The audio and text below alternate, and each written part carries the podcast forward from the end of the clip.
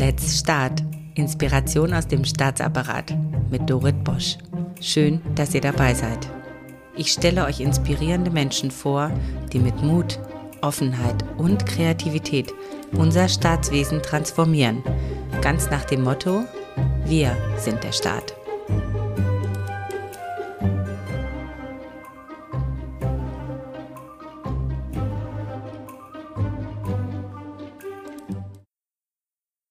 Mein heutiger Gast hat eine Traumkarriere gemacht, vom kommunalen IT-Sachbearbeiter bei der Stadt Wolfsburg zum selbstständigen IT-Unternehmensberater für den öffentlichen Sektor, Brechbühler Digital.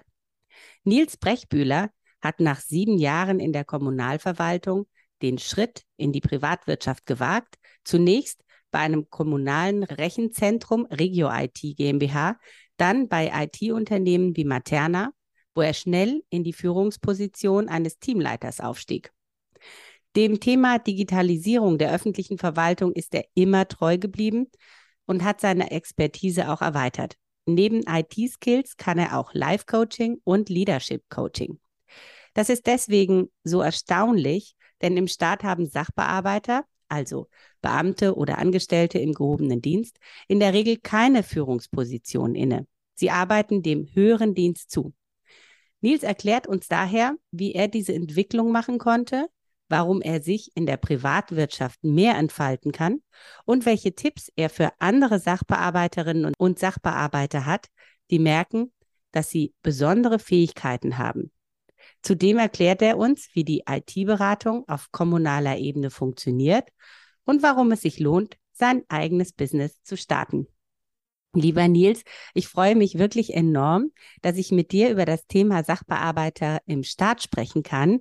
Ich werde dazu noch eine Folge machen. Du bist jetzt der Kickoff und du bist ja seit Anfang 2022 ganz frisch gebackener Gründer von Brechbühler Digital und stehst auf ganz eigenen Beinen. Was hat dich denn motiviert, den sicheren Hafen des Staates zu verlassen und was treibt dich jeden Tag an, die Herausforderungen also der Selbstständigkeit zu meistern? Ja, liebe Doro, erstmal vielen, vielen Dank, dass ich hier sein darf. Danke für die Einladung. Also ich will gerne dazu etwas sagen, warum ich auch so ein bisschen den Hafen verlassen habe und mich jetzt so in die Freiheit begebe der Selbstständigkeit. Das hat mehrere Gründe gehabt. Ein Grund ist, glaube ich, so ein bisschen die persönliche Karriereentwicklung. Das heißt, ich habe immer schon mit ein bisschen Argwohn auf die formellen Strukturen in der öffentlichen Verwaltung geschaut, indem man irgendwie sich reingepresst gesehen hat. Also ich habe es immer nicht so ganz verstanden, warum man für eine bestimmte Stelle gewisse Zeiten braucht, dass es so etwas gibt wie Beförderungsverbote, beziehungsweise dass man eine gewisse Zeit absetzen muss, um sich eben zu entfalten. Das habe ich immer hinterfragt. Und ich habe das irgendwann auch so weit hinterfragt, dass ich für mich entschieden habe, ich glaube, hier ist nicht der richtige Platz für mich, sondern der Platz ist eher auf der gegenüberliegenden Seite, aber immer mit der Intention, der öffentlichen Verwaltung treu zu bleiben. Und das hat so auch Gründe gehabt, die haben schon sehr früh angefangen. Die haben in der Tat angefangen, so familiär geprägt. Also meine Mutter war jahrelang in einer Samtgemeinde tätig und dort eben auch in der Büroleitung tätig. Und das hat mich an der Stelle auch irgendwie erstmal interessiert. Der Form, dass ich gesagt habe, oh, was macht eigentlich die, so die Verwaltung den ganzen Tag? Da habe ich auch so die ersten Eindrücke gewonnen im Rahmen meines Schülerpraktikums und ich wollte irgendwie immer dem öffentlichen Dienst treu bleiben. Und das hat mich dann eben auch dazu geführt, überhaupt erstmal im öffentlichen Dienst anzufangen bei der Stadt, hat dann aber auch so schnell für Illusionen gesorgt, wo ich gedacht habe, hm, also irgendwie entfalte ich mich persönlich als, äh, als Mitarbeiter nicht so ganz in dem Rahmen, in dem ich mir das gewünscht habe. Und das sind so Punkte gewesen, die ich gerade schon skizziert, was eben so diese formellen Strukturen innerhalb von Laufbahnen angelegt sind, aber auch so die Arbeitsprozesse, wo ich mich immer gefragt habe, okay, ähm, warum braucht der, die öffentliche Verwaltung so lange für Entscheidungen?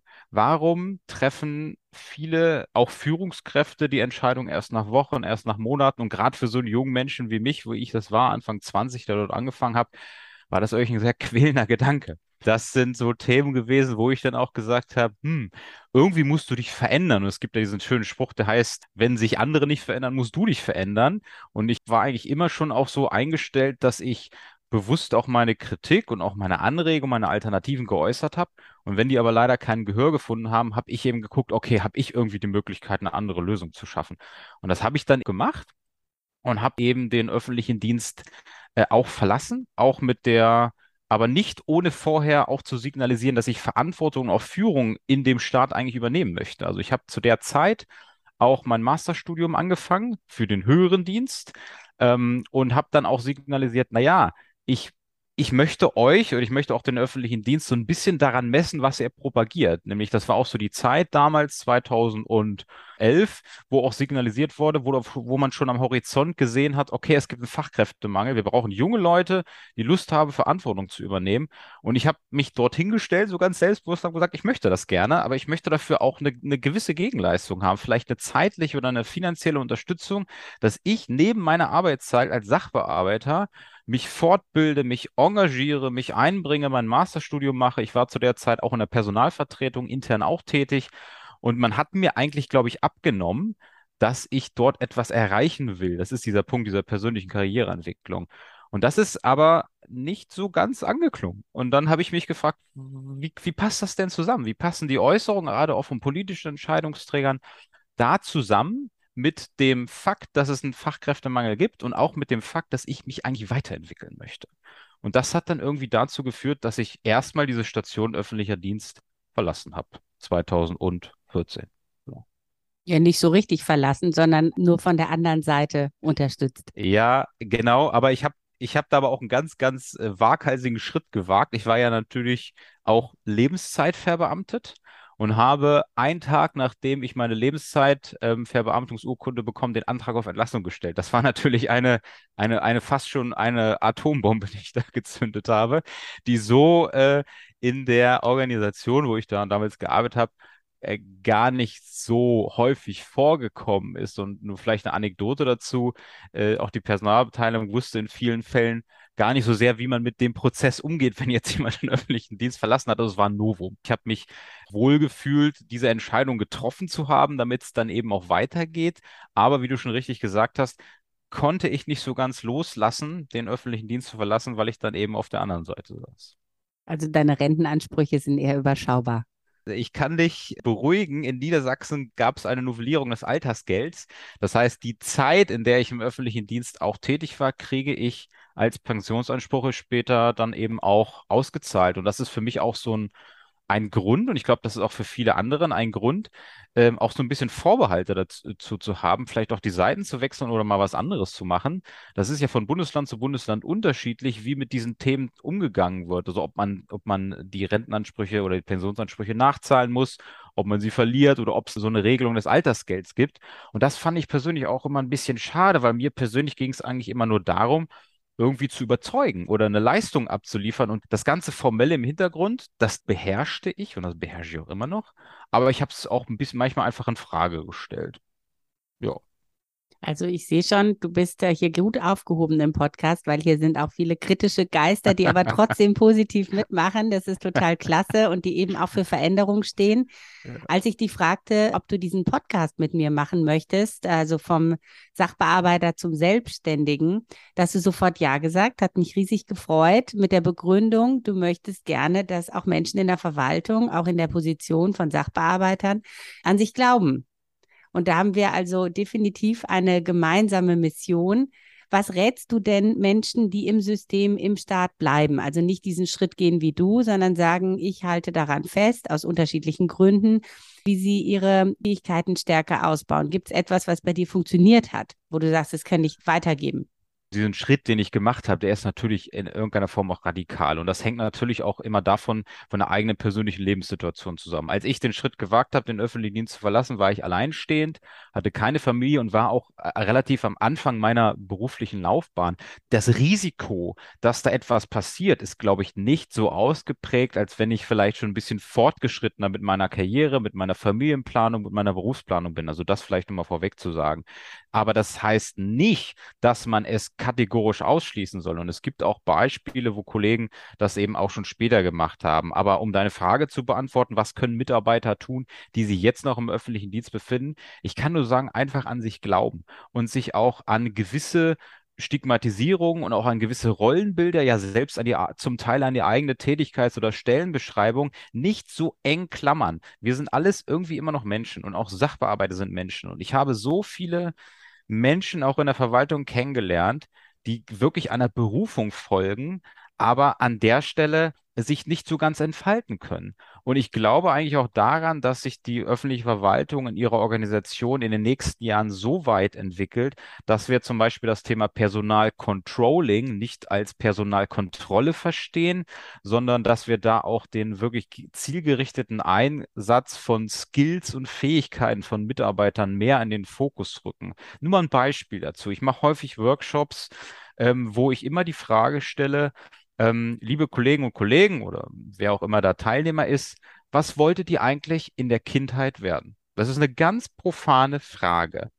Und du glaubst ja gar nicht, was man da für Antworten bekommt. Das Spannende ist zum Beispiel, wenn ich diesen Workshop oder diese Frage stelle bei Kindergärtnern und Erzieher, die wussten von Anfang an, ich möchte Kindergärtner oder Erzieher werden, einen sozialen Beruf machen.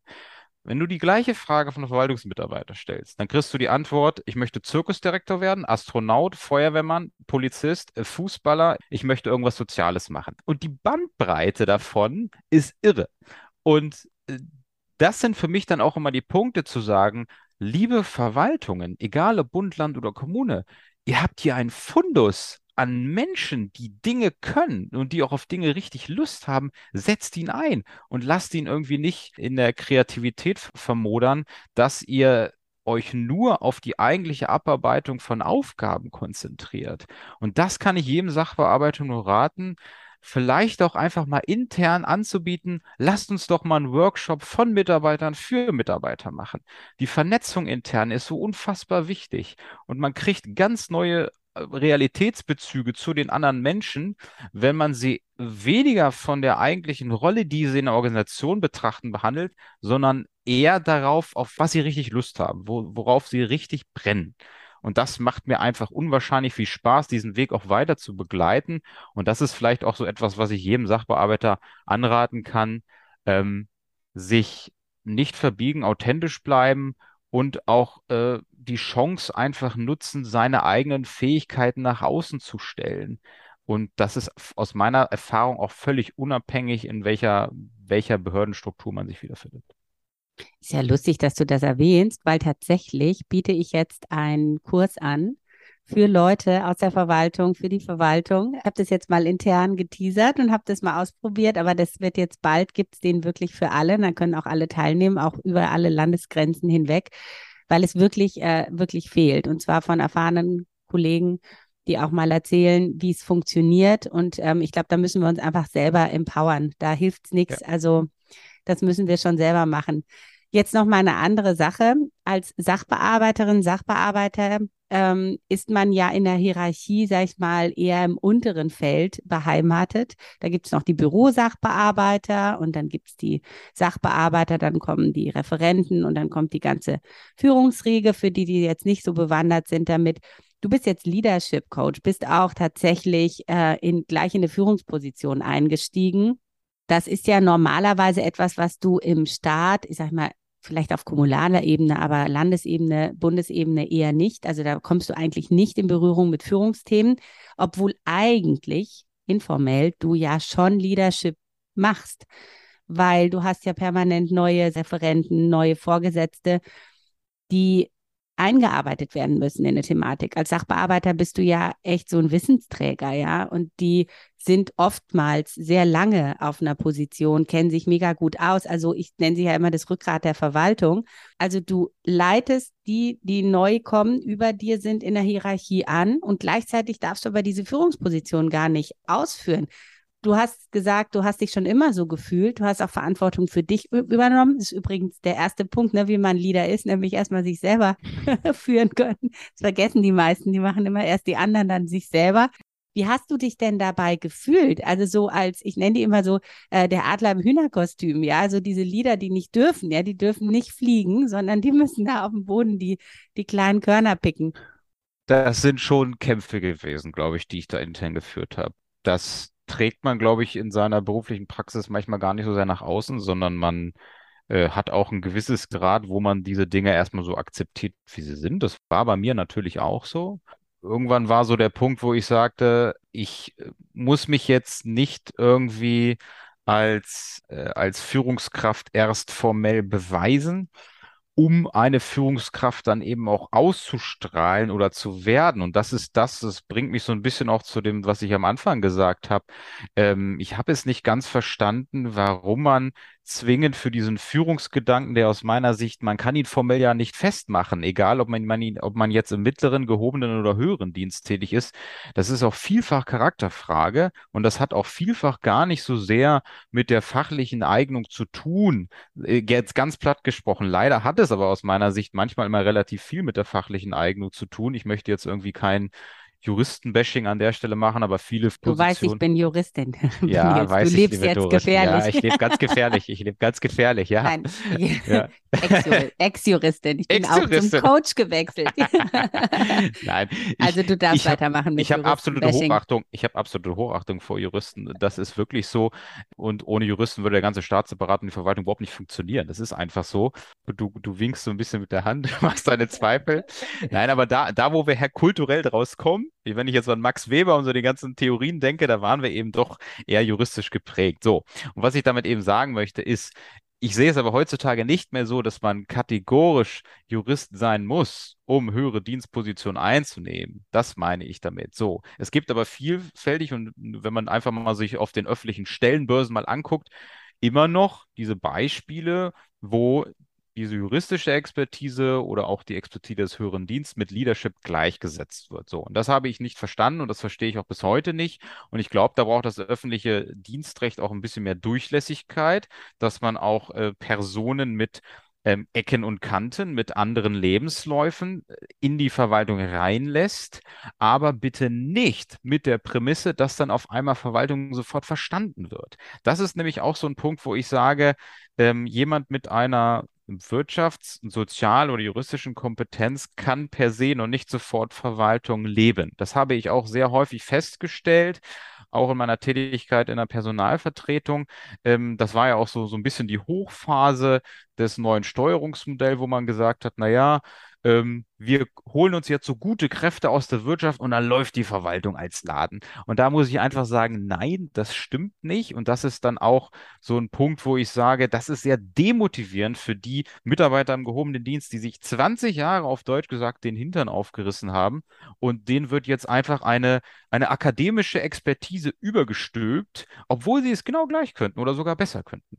Und da habe ich mich persönlich dann, ich war jetzt noch jung, ich habe mich jetzt nicht wirklich schlecht gefühlt, aber ich habe mich irritiert gefühlt. Und ich habe mich auch in den Runden irritiert gefühlt, wo solche Sachen einfach entschieden worden sind, bestimmt worden sind, wo, wo man einfach sowas nicht hinterfragt hat.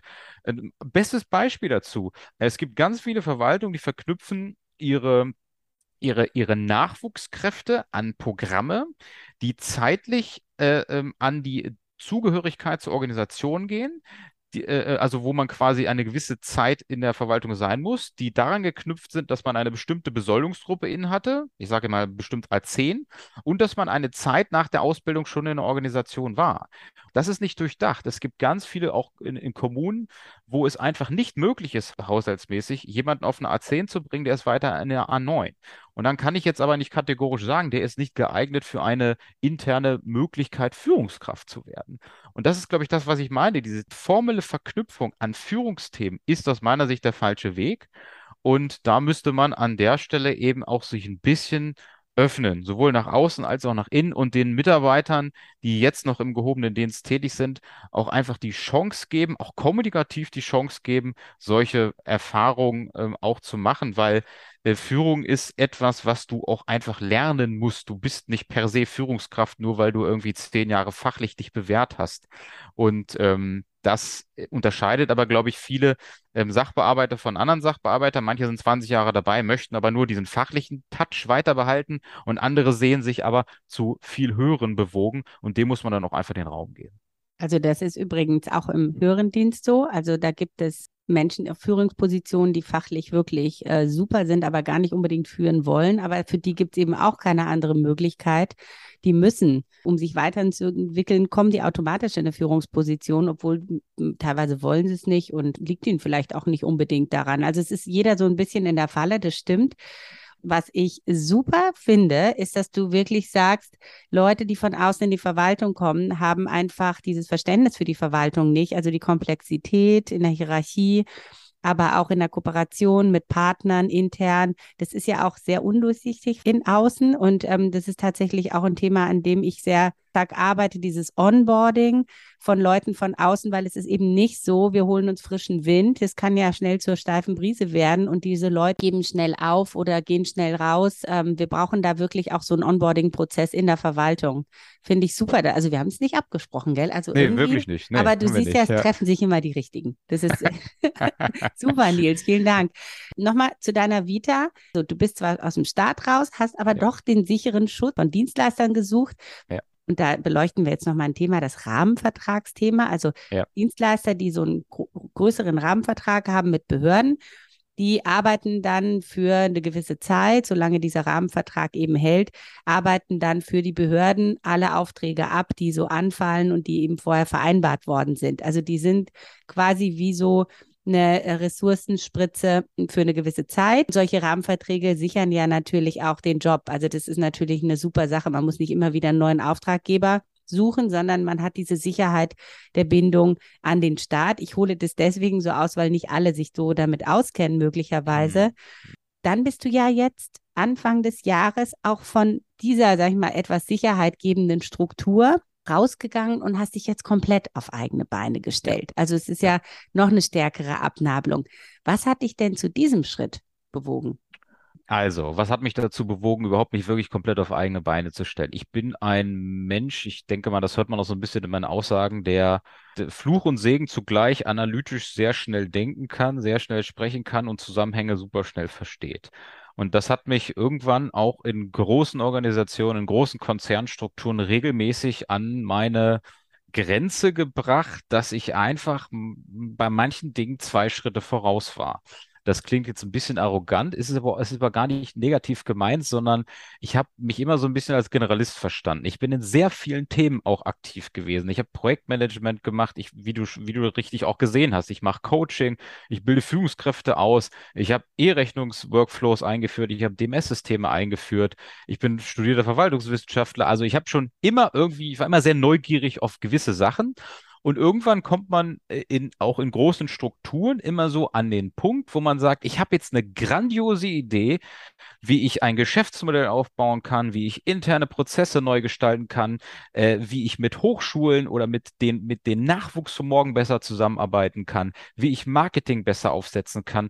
Und diese Ideen, die laufen dann in großen Strukturen immer so, so durch so einen Trichter. Und da muss man sich immer durchzwängen oder durch Stromschnellen, sage ich jetzt einfach mal. Ähm, und diese Stromschnellen heißen manchmal Vorgesetzter, Budget, gesamte Organisation, politische Korrektheit der Äußerung. Das ist ganz normal. Ich habe aber für mich irgendwann festgestellt, weißt du was, lieber Nils, hast du ja gar keine Lust drauf.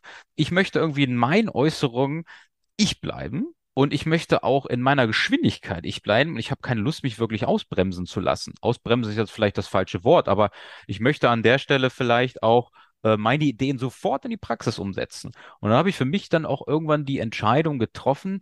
Ich habe ein gutes Netzwerk. Ich bin erfahren in dem Öf in der öffentlichen Verwaltung, in den, in den Beratungsprojekten.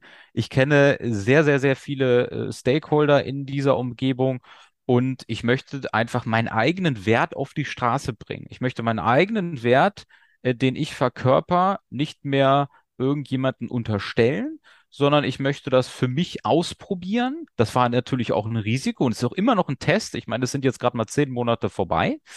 Ähm, aber äh, ich wollte das einfach wagen. Und das habe ich schon immer so gemacht. Das sieht man ja auch durch meine, durch meine Vita, dass ich immer geguckt habe, wie kann ich ein nächstes Level erreichen und wie kann ich mich der neuen Herausforderung stellen. Und das war auch schon immer so ein bisschen mein, mein Antrieb. Wenn alle mal gesagt haben, es geht nicht, dann habe ich es erst recht gemacht.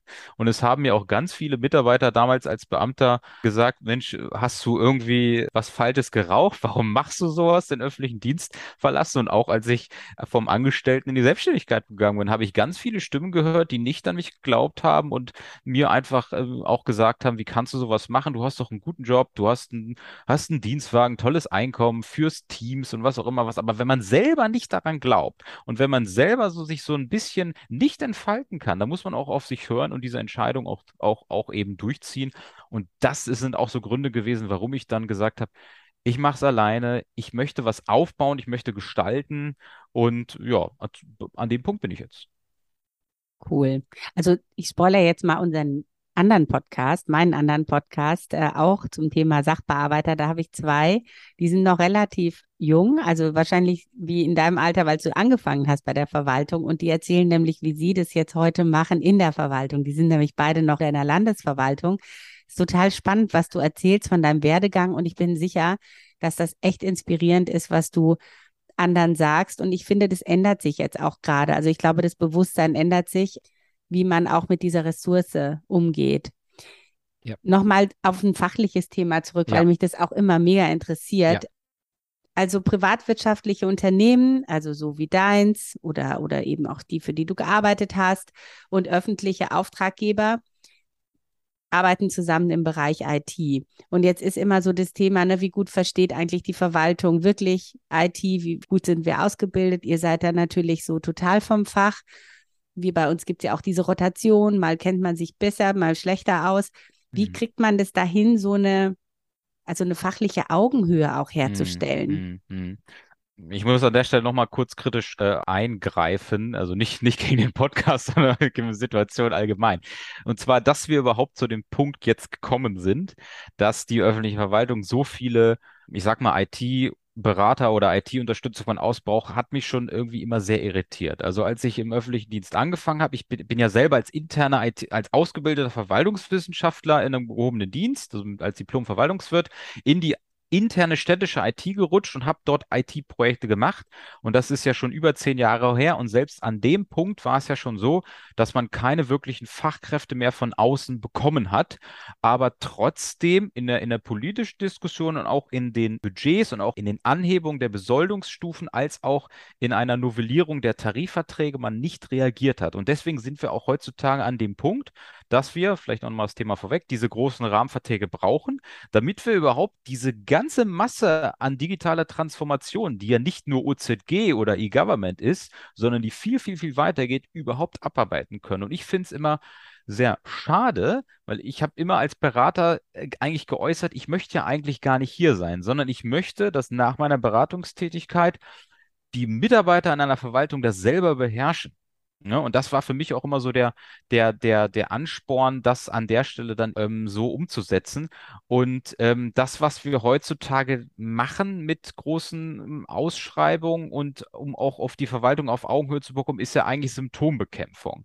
Und das Symptom fängt eigentlich schon damit an, dass die Ausbildung und auch die Inhalte von Mitarbeitern, die sich der öffentlichen Verwaltung widmen, also die den Angestelltenlehrgang 1 oder 2 machen, die eine gehobene Dienstausbildung machen, dass an vielen Hochschulen und Institutionen dieses ganze Thema IT-Fachwissen, Digitalisierungsfachwissen, und da meine ich jetzt nicht die äh, äh, solche Sachen, dass ich programmieren kann, sondern dass ich den Unterschied zwischen Hard- und Software verstehe, dass ich Projektmanagementwissen habe, dass ich Anforderungsmanagement kann, also dass ich zwischen IT und, Anfor und einer Fachabteilung überhaupt vermitteln kann, dass ich Change Management beherrsche. Das kritisiere ich eigentlich schon mindestens schon seit sechs Jahren, seitdem ich auch selber Dozent bin, also ich bin selber auch Dozent für Verwaltungsmanagement, dass diese Punkte zwingend, zwingend in die Curricula der Institution, egal ob Bund, Land oder Behörde, reinlaufen müssen. Das wird jetzt langsam passieren, aber wir haben ja immer diesen Zeitverzug. Und bevor die Mitarbeiter von morgen diese Dinge adaptiert haben, brauchen wir halt eben auch diese Unterstützung von außen, weil das ist so ein komplexes Spezialwissen, was man dort unter einen Hut bekommen hat, dass man immer sich gegenseitig befruchten muss. Mein Kern meiner Beratung ist eigentlich immer, ich muss es eigentlich mit Demut sehen, dass ich als externer Berater in der Verwaltung angenommen, akzeptiert werde und dort meine Beratungstätigkeit durchführen kann. Und das muss eigentlich auch immer dazu münden, dass ich auch ein Stück weit Lehrkompetenz und Wissenskompetenz übertrage und dass ich daraus keine Cash-Cow mache. Weil das ist eben auch was, was viele machen. Die sehen diese großen Aufträge als Cash-Cow. Und damit kann ich mich überhaupt nicht anfreunden, sondern Beratung ist doch immer, dass man einen Nutzen da lässt, dass man einen Standpunkt da lässt und dass die Mitarbeiter nicht nur in dem Ergebnis was davon haben, sondern dass die Mitarbeiter auch sagen, oh Mensch, das sind gute Anregungspunkte, die nehme ich mal mit und jetzt kann ich vielleicht vielleicht auch Dinge alleine machen. Und so muss aus meiner Sicht auch Beratung gestaltet werden, um eben Verwaltung und ähm, auch Privatwirtschaft wieder auf eine Ebene zu bekommen. Aber auch, wir müssen natürlich auch über die monetären Aspekte eben sprechen. Wenn sich die nicht gravierend ändern, dann wird auch das System der externen Unterstützung auch so weiterlaufen wie bisher. Also du sprichst ja jetzt einen Punkt an, Empowerment, nehme ich jetzt mal mit. Ja. Ähm, also, dass du dich nicht als Berater siehst, sondern mehr so als Empowerer der Verwaltung. Das finde ich ein sehr schönes Bild. Ja. Und es passt ja auch ganz gut, du hast dich auf zwei Beine gestellt. Also du machst ja IT-Consulting und dann hast du auch dieses Coaching, diesen Coaching-Aspekt dabei. Ja. Ich habe ja eben auch gemerkt, dass ich mit meiner juristischen Ausbildung, die wunderbar ist, ich bin promovierte Juristin, mit Anweisungen, Law and Order, da komme ich einfach nicht so weiter. Wenn es wirklich um Transformation geht, brauchst du Coaching-Tools, anders kommst du da nicht weiter. Das ist eine tolle Kombination, die beiden. Kommt es daher, dass du du diesen Ansatz hast, der sich ja doch deutlich unterscheidet von anderen Beratungen.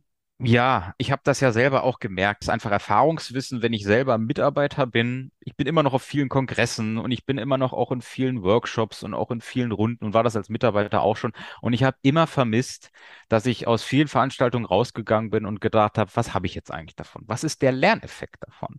Lerneffekt sollte nicht eine schöne PowerPoint-Präsentation sein, sondern Lerneffekt sollte eben auch sein, oh, ich habe jetzt für meine individuelle Tätigkeit da so viel rausgezogen, dass ich erstens mit dem Kollegen vielleicht wirklich ein Einzelcoaching mache, weil er mir weiterhilft. Das ist eben auch das, wovon ich extrem profitiere und wo ich auch merke, wenn ich, wenn ich einen, wenn ich einen, einen fachlichen Workshop zum IT-Consulting mache oder zu, zum OZG oder zum E-Government, zu der Umsetzung, dann sprechen mich auf einmal Leute an, die haben die fachlichen Inhalte auch verstanden. Die hat aber meine Art und Weise so gefallen, wie ich die Dinge präsentiere und wie ich die Leute mitnehme, dass sie gesagt haben, oh, können wir nicht ein Einzelcoaching machen? Und das, das habe ich dann für mich auch irgendwann erkannt, dass ich gerade auch in diesem Bereich Change Management, Veränderungsmanagement auch so stark bin, dass ich gesagt habe, warum mache ich es nicht? Ne? Und ich muss dazu auch sagen, ich bin kein ausgebildeter Coach und auch kein ausgebildeter Supervisor etc. Aber ich habe schon immer in meiner beruflichen Laufbahn meine Mitarbeiter auch individuell gecoacht.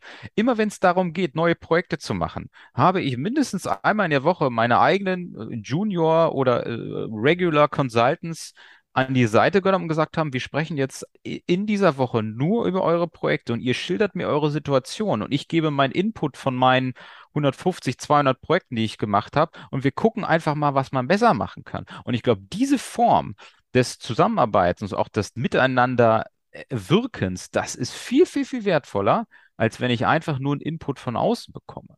Und deswegen habe ich gesagt, ähm, dieses Instrument des Coaching muss ich mir erhalten. Das baue ich auch weiter aus. Das kommt manchmal in der Praxis natürlich zu kurz, weil auf, auf meiner Stirn eher Digitalisierung steht. Aber ich merke, dass sich die Themen nicht ausschließen. Und Digitalisierung kann ich nicht einfach mit den bestehenden Lernkonzepten und Umsetzungskonzepten so umsetzen wie jetzt, weil es einfach auch vielfach an die Hand nehmen ist, die Ängste wegnehmen muss. Und das kriege ich in einer großen, in einer großen Aula kriege ich das nicht hin. Aber wenn ich mit jemandem an meinem Arbeitsplatz vor dem Bildschirm sitze und ihn wirklich individuell betreuen kann, das ist eine Luxussituation, das ist mir völlig bewusst dann gehen die Menschen manchmal richtig auf. Da kriegen die Leuchten in den Augen. Und wo ich dann sage, gut, anscheinend hast du es an der Stelle richtig gemacht. Und deswegen erhalte ich mir auch dieses Instrument. Finde ich toll, dass du das so beschreibst, auch mit dem Coaching, dass du eben nicht ausgebildeter Coach bist. Was ist schon ein ausgebildeter Coach? Ich gehe mal davon aus, dass du dich enorm weiterentwickelt hast. Also indem du lernst, man sagt ja immer, der Schüler ist der beste Meister. Also wenn du selber lernst und diesen auch diesen Lebensweg hinter dich gebracht hast. Ich meine, besseres Coaching gibt es gar nicht. Da brauchst du kein Zertifikat. Gerade gibt es so den Trend in der, in der Verwaltung, dass du also ein Zertifikat haben musst für einen agilen Coach oder Design Thinking Coach. Und das sind für mich immer so, okay, ja, es ist cool, wenn man das hat. Es macht bestimmt auch total Spaß und man bildet sich weiter. Aber für mich ist Coaching wirklich etwas, das kommt aus einem Innen heraus. Wenn man selber diese Transformation in sich nicht durchgemacht hat, kann man anderen das nicht beibringen. Da gibt es ja leider auch keine Abkürzung. Was ist Coaching für dich? Ja, was ist Coaching für mich? Das ist eben, wie du schon richtig gesagt hast, das ist die eigene Erfahrung in irgendeiner Form nach außen schälen und davon wirklich den Nutzen ableiten für, für dein Coachee. Und eben ihn auch auf Situationen vorzubereiten, wie du schon richtig gesagt hast. Eine, ein Workshop, eine Zertifizierung bereitet dich auf abstrakte Inhalte vor, nicht auf das wahre Leben. Ein, ein Coachee, und ich habe aktuell ein paar, die stellen mir Fragen, die hätten sie in einem Workshop nie gestellt. Dieses Drehbuch des Lebens, das kannst du nicht in einen Workshop packen. Das, das passiert wirklich im Austausch. Und wenn ich dort Instrumente mitgebe als Coach, und ich, das mag ich auch übrigens gar nicht, ich mag auch nicht diese Scharlatan-Coach, die, äh, die eigentlich nur irgendwie Floskeln von sich geben, sondern ich gebe auch Instrumente, ich gebe Methoden mit. Und wir spiegeln mal die Rolle eines Abteilungsleiters aus seiner Sicht mit, mit, mit meiner Sicht. Also man muss an der Stelle eben auch, das ist auch einfach verdammt verdammt viel Arbeit, Coaching, muss ich an der Stelle sagen. Um deine Frage zu beantworten, Coaching ist verdammt viel Arbeit, wenn man es richtig macht. Dazu gehört auch ein wahnsinnig großer Aufwand daran, sich mit der Person überhaupt erstmal zu beschäftigen. Vor jedem Coaching sitze ich eigentlich mit einem Coachie mindestens zwei Stunden zusammen und ich lerne ihn erstmal kennen. Also da geht es noch gar nicht um die beruflichen Inhalte, sondern da geht es um seinen Lebensweg. Und diesen Lebensweg greife ich im Prozess des Coachings immer wieder auf. Und wenn, bei vielen dann eben auch der Grosche fehlt für bestimmte berufliche Eigenschaften, die eher aus dem Privaten kommen, dann fühle ich mich bestätigt. Und dann fühlt sich der Kollege auch manchmal abgeholt. Und Coaching ist zum Beispiel auch etwas, wo ich sage, es hat auch einen Eingriff in den beruflichen Alltag. Mal ein ganz profanes Beispiel. Ich habe einen Abteilungsleiter gecoacht, der sich immer von seinen Mitarbeitern gedrängt gefühlt hat. Nicht gedrängt, dass er sich bedrängt gefühlt hat, sondern der hat gesagt, oh Mensch, ich habe nie Zeit für mich und äh, so und so. Da habe ich ihn gefragt, wie ist denn deine Bürosituation? Und die Bürosituation war so, dass er in einem Doppelbüro war, dass er mit dem Rücken zur Tür saß, äh, dass er kein Schild an seiner Tür hatte, äh, wo nicht stören draufsteht. Und das sind so Kleinigkeiten, die ich auch als Führungskraft immer auch selber genutzt habe. Ich habe ihm was hingegeben. Der Coachie lässt sich darauf ein. Er spricht von Erfolg. Ich finde es klasse und ich will nicht sagen Fall gelöst, aber, aber das sind, das sind so Punkte, wo ich, die gebe ich einfach mit. So, und die kann man auch nicht in einem Workshop lernen. Das ist Lebenserfahrung, die, die man da mitbringen muss, oder Berufserfahrung, Entschuldigung, so alt bin ich hoffentlich noch nicht, die man einfach übermitteln muss. Und erst dann wirst du zu einem guten Coach. Ja, das ist schon auch Lebenserfahrung und ich glaube ja. nicht, dass man, äh, also ist jetzt nicht so, dass man automatisch, wenn man länger lebt, mehr Erfahrung sammelt. Großartig, du sprichst mir so aus dem Herzen, Nils. Ich ähm, bin total berührt von diesem Podcast. Ich höre dir auch gebannt zu, ich so nach vorne übergelehnt finde, du machst das echt klasse. Schön, dass du auch für die Verwaltung da bist, eben aus der anderen Position, dass du dein Potenzial für dich ausschöpfst in deinem eigenen Unternehmen. Das macht total Mut, egal wo man ist, das auch zu tun. Und egal welchen Weg man dann findet, magst du denn unseren Zuhörenden noch etwas sagen? Wir sind tatsächlich am Ende mit, wir haben auch schon brutal überzogen, aber es war so spannend. Vielen, vielen Dank an die, die Zuhörer, die jetzt irgendwie noch mir noch zuhören oder uns noch zuhören, vielleicht an der Stelle. Ich habe so ein Zitat, was mich irgendwie immer, immer begleitet. Das ist so, wer, wer will, findet Wege und wer nicht will, findet Gründe. Ich mag sonst gar keine Zitate und auch keine Wandtattoos, aber das sind so Punkte, wo ich sage, das hilft und einfach so auch ähm, zu sagen, macht einfach weiter. Also lasst euch nicht aufhalten, nicht von einer eigenen Behörde, nicht von Neidern, nicht von der Technologie, nicht, nur nicht mal von der eigenen Angst, nur nicht mal vom Wetter, von gar nichts. Ne? Das Wetter das ist immer schuld. Das ist genau und das ist einfach so, den Kopf einfach oben behalten, aber dabei auch mal das eigene Tun reflektieren. Das habe ich auch getan und das tue ich immer noch. Also ich weiß nicht, ob das, was ich jetzt hier mache, in dem Podcast oder in anderen Thematiken, ob das richtig ist. Ich reflektiere das für mich immer. Und ich habe auch immer meine beruflichen Stationen auch reflektiert und habe manchmal auf einer Hausefahrt einfach geguckt, hast du, was du heute irgendwie gemacht hast, ist das ist das wertvoll für dich selbst gewesen? Und diese Fragen stellen sich viele einfach gar nicht. Sie sind einfach gefangen so ein bisschen in dem Zahnrad, in dem man sich befindet. Und das ist zum Beispiel auch etwas, das, was ich sehr schade finde in der Verwaltung. Es fallen ganz, es fangen ganz viele motivierte Mitarbeiter an und werden manchmal so, so, so kleine Zahnräder am großen Zahnrad, wo ich, wo ich einfach sage, no, lasst es, bleibt das große Zahnrad und bleibt einfach an der Stelle auch irgendwie authentisch, weil nur so kommt man durchs Leben und so mache ich das auch. Und äh, ja, das hat mir immer sehr weitergeholfen. Das kann ich den Zuhörern einfach nochmal mitgeben. Also klasse Schlusswort, aber ähm, ich muss jetzt sagen, jetzt zum Schluss haben wir noch mal einen Dissens. Weißt du warum? Weil ich Erzähl. liebe, ich liebe einfach diese so Plakate mit so Sprüchen drauf, stehe ich voll drauf. Deswegen habe ich jetzt auch auf meiner Website welche zum Downloaden für die Amtsstube. Ich glaube, da, ich glaube da dran, ja. Ich glaube, dass man Okay, Change mit sowas machen kann. pass auf, ich, ich lasse mich auch sehr, ich lasse mich auch sehr, eins. Ich lasse mich sehr gern darauf ein, äh, dass du mich überzeugen kannst. äh, Und äh, Du kennst daher, meine, du kennst ja, meine tollen Plakate noch nicht. Weil ich habe nee, gedacht, wer- nee, jede, Amtsstube hat ja eine Druckerei, weißt du, dann kann man das ganz ja, easy machen, dann ja, redet man über das Plakat, wo hast du das her und so. Also es ist echt cool. Nein, eins zu eins, äh, super, was du heute erzählt hast, hat mich äh, selber auch total gestärkt, meinen Weg weiterzugehen. Und ich hoffe, dass wir auch ganz viele damit erreicht haben. Danke für dieses tolle Zitat und danke, dass du dir die Zeit genommen hast, lieber Nils. Und wir verlinken dein Unternehmen auch unten Sehr in gerne. der Bio. Also jeder, der den Nils buchen will, ob einzeln oder in der Gruppe, kann das tun. Vielen Feel Dank. free. Vielen Dank. Vielen, vielen Dank.